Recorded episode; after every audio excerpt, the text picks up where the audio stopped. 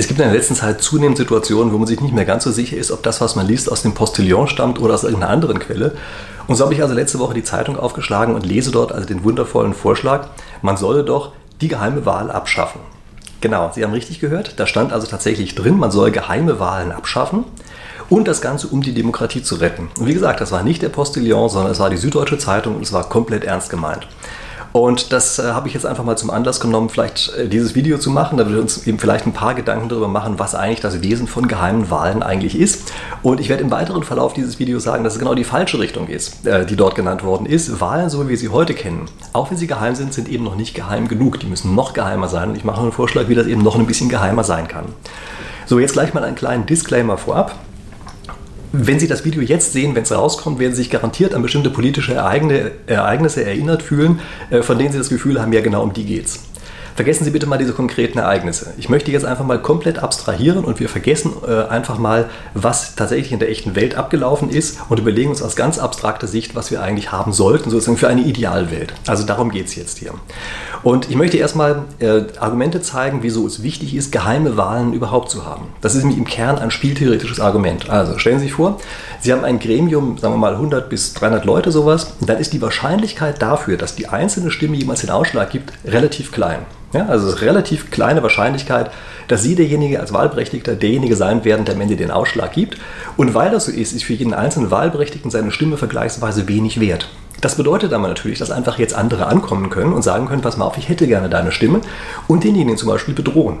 Also stellen Sie sich vor, Sie haben jetzt also einfach eine Schlägertruppe von zehn Leuten, und die gehen einfach zu bestimmten Kandidaten hin, wahlberechtigten Kandidaten hin und sagen, pass mal auf, ich möchte, dass du in eine bestimmte Art und Weise anders abstimmst, als du es normalerweise getan hättest.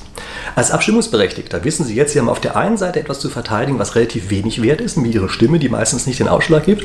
Und auf der anderen Seite kann es sein, dass Sie fürchterlich aufs Maul kriegen und das geht eben 100% äh, auf Ihre Kappe. Das bedeutet, wenn Sie die beiden Sachen miteinander abwägen, werden die meisten Wahlberechtigten sagen, gut, dann gebe ich jetzt lieber nach. Sie können das Ganze übrigens auch umdrehen. Also es muss nicht sein, dass diese mafiöse Struktur Gewalt androht, sondern es kann auch einfach sein, dass diese mafiöse Struktur Geld anbietet. Dass sie also einfach sagt, wir bestechen dich. wir kaufen diese Stimmen ab. So ist es vom Prinzip her und wieder gleiche Entscheidungssituation das Bestechungsgeld fließt zu 100% in die äh, Tasche desjenigen, der dort wahlberechtigt ist und wogegen die Stimme eben relativ wenig wert ist. Jetzt muss man sich fragen, wie kann man das Ganze eigentlich stören? Also wie muss man eigentlich die Wahlsituation aufbauen, dass diese beiden Probleme nicht so stark auftauchen? Und die Antwort ist relativ leicht. Man braucht eine geheime Wahl. Ja? Also immer dann, wenn der Einzelne sich glaubwürdig verstecken kann und sagen kann, ja, ja, großes Indianer-Ehrenwort, ich habe genau in der Weise abgestimmt, wie wir das vorher vereinbart haben und jetzt sein Bestechungsgeld einkassieren möchte, kann es aber sein, dass er in der Wahlkabine eben doch was anderes macht und er kann es immer glaubwürdig rüberbringen, dass er sagt, nee, nee, ich war derjenige, der richtig gestimmt hat, aber die anderen waren das, ja, an denen liegt das. Und Sie merken, dass also auf die Art und Weise es gestört wird, diese Art von mafiösen Strukturen leicht hinzubringen. Das heißt nicht, dass sie zu 100% verschwinden, aber sie werden zumindest relativ stark erschwert. Ja, das ist das Hauptargument eigentlich dafür, dass es geheime Abstimmungen gibt. Es gibt auch noch einen dritten Aspekt, nämlich wenn ein einzelner Wahlberechtigter beobachten kann, was ein anderer macht, dann kann sein, dass der sich im Einzelfall über diesen anderen ärgert. Und beim nächsten Mal sind die sich eigentlich in der Sachfrage einig, aber er sagt, ja, der andere hat mich aber letztes Mal geärgert, jetzt ärgere ich den zurück. Und beim übernächsten Mal sagt der andere, nee, der hat mich jetzt aber geärgert, den ärgere ich den wieder zurück und so weiter. So dass sie also eine endlose Kette von Schlagabtauschen haben, die sich eigentlich nur noch darauf beziehen, dass der eine sich bei dem anderen rächen möchte und überhaupt nicht mehr über die Sachthemen gehen. Wie werden sie dieses Problem los? Das ist übrigens ein großes Problem in der echten Welt. Ja? Also in vielen Gremien gibt es sowas, dass sie über Jahrzehnte hinweg teilweise solche Fäden hinziehen und äh, am Ende man nicht gar nicht mehr genau weiß, was los ist. Ja? Äh, also worauf das ursprünglich mal zurückgegangen ist, aber es wird immer noch weitergeführt. Also wie kriegt man das Ganze weg? Auch hier gilt die einfache Sache, einfach durch eine geheime Wahl. Ja, so einfach ist das. Und Sie sehen also, die geheimen Wahlen haben also wirklich wesentliche Vorzüge und sind im Grunde genommen ein Kernelement demokratischer Abstimmungen. So, was wird jetzt also dort behauptet, warum das hier falsch sei? Und das Argument muss man sich also mal genau angucken, nämlich es besagt erstmal, ja, es kann ja sein, dass irgendeine Sache von der falschen Person gewählt worden ist. Ja, also wir haben eigentlich etwas, worüber wir uns einig sind, dass es richtig ist. Aber die falsche Person wählt das und wenn die falsche Person das Richtige wählt, wird aus dem Richtigen das Falsche.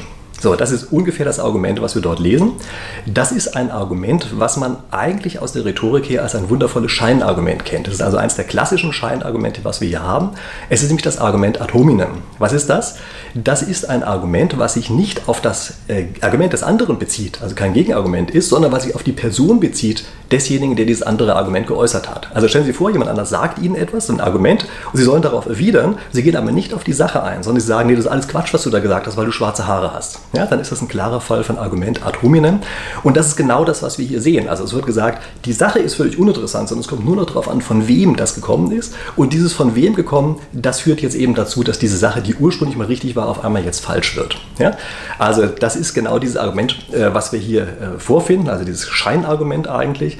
Es gibt dazu übrigens eine interessante Entsprechung innerhalb der Spieltheorie. In der Spieltheorie gibt es nämlich Axiome, und es gibt Axiome, die relativ unbestritten sind, darüber, wie Lösungskonzepte aufgebaut sein müssen. Und ein solches Axiom verlangt, dass ein Lösungskonzept, um sinnvoll zu sein, nicht auf die Benennung der Spieler reagieren darf. Ja, also wenn äh, wir beispielsweise die Spieler A und C genannt haben und die haben bestimmte Regeln und wir nennen die jetzt einfach um, nicht die Zugreihenfolge, ja, sondern wir nennen einfach nur die Namen der Spieler um. Also wer vorher A hieß, heißt jetzt C und wer vorher C hieß, heißt jetzt A, dann darf das Lösungskonzept darauf nicht reagieren.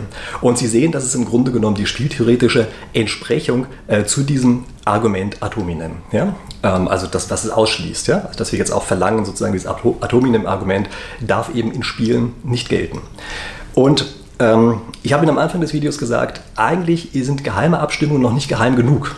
Also ich habe Ihnen hoffentlich bis hierher ganz gut begründen können, äh, warum geheime Abstimmungen an sich ganz gut sind ja, ähm, und weswegen dieses Gegenargument gegen die geheimen Abstimmungen völliger Quatsch war. Ich hoffe, Sie sind mir soweit gefolgt. Und jetzt müssen Sie sich noch fragen, reicht eigentlich die Art von Geheimhaltung, wie Sie bisherige Abstimmungen haben, reicht die eigentlich aus? Und da gibt es ein Problem, nämlich Sie können bei der bisherigen Art von geheimen Abstimmungen können Sie durch die Anzahl der Stimmen teilweise zurückverfolgen, von wem die gekommen sein müssen. Also das ist in einem großen Gremium, kann das auch in einer bestimmten Konstellation passieren. Bei kleinen Gremien ist es etwas, was sehr oft vorkommt. Also stellen Sie sich vor, Sie haben ein Gremium, was nur aus sechs Personen besteht, dann ist die Wahrscheinlichkeit, dass die alle gleich stimmen, hier relativ groß. Und das bedeutet, in dieser einen Konstellation weiß man immer ganz genau, was der Einzelne gemacht hat. Ja, und das ist eben schlecht, weil dann zurückverfolgt werden kann, eben was der Einzelne gemacht hat. Wir also genau in diese Argumentationsprobleme reinlaufen, äh, die ich am Anfang geschildert habe. Was kann man dagegen tun? Nun, man darf einfach jetzt noch nicht mal mehr veröffentlichen, wie viele Stimmen die, der einzelne Vorschlag oder die einzelne Person bekommen hat. Ja, also was wir jetzt machen müssen ist, es muss ein vertrauenswürdiges kleines Gremium geben, die müssen das auszählen. Und die geben am Ende nur noch bekannt, ja genau, der Vorschlag ist angenommen oder er ist nicht angenommen. Sie sagen aber nicht mit wie vielen Stimmen. Und erst dann kann man relativ sicher sein, als derjenige, der dort mit abgestimmt hat, dass man jetzt wirklich vollkommen unbeobachtet ist. Und äh, wir werden eben noch mehr von diesen Problemen los, über die wir anfangs gesprochen haben. So, das ist mein Vorschlag dazu. Also wie gesagt, ich gehe in die vollkommen andere Richtung. Wir brauchen noch viel, viel mehr Geheimheit, damit tatsächlich demokratische Prinzipien umgesetzt werden können. Wenn Sie möchten, sind Sie jetzt am Zug und Sie können jetzt ähm, ganz geheim abstimmen, wie gut Sie dieses Video hier gefunden haben. Sie können mich unten einfach auf den Like-Knopf drücken, würde mich freuen, wenn Sie das tun. Sie können auch auf den Abo-Knopf drücken, da sehe ich aber vielleicht ähm, derjenige, der Sie sind, je nachdem, was Sie es freigegeben haben. Und was Sie auch machen können, wo ich mich besonders freue, ist, wenn Sie unten in die Kommentare mir was reinschreiben, was Sie von meinen Argumenten eigentlich halten. Aber ich muss Sie warnen, da sind Sie gar nicht mehr anonym, sondern da kann ich tatsächlich zumindest mal Ihren Nickname sehen. Gut, in diesem Sinne, ich hoffe, Ihnen das Video hat Ihnen gefallen. Wir sehen uns wieder nächste Woche und ich freue mich, dass Sie mir bis hierhin gefolgt sind. Vielen Dank.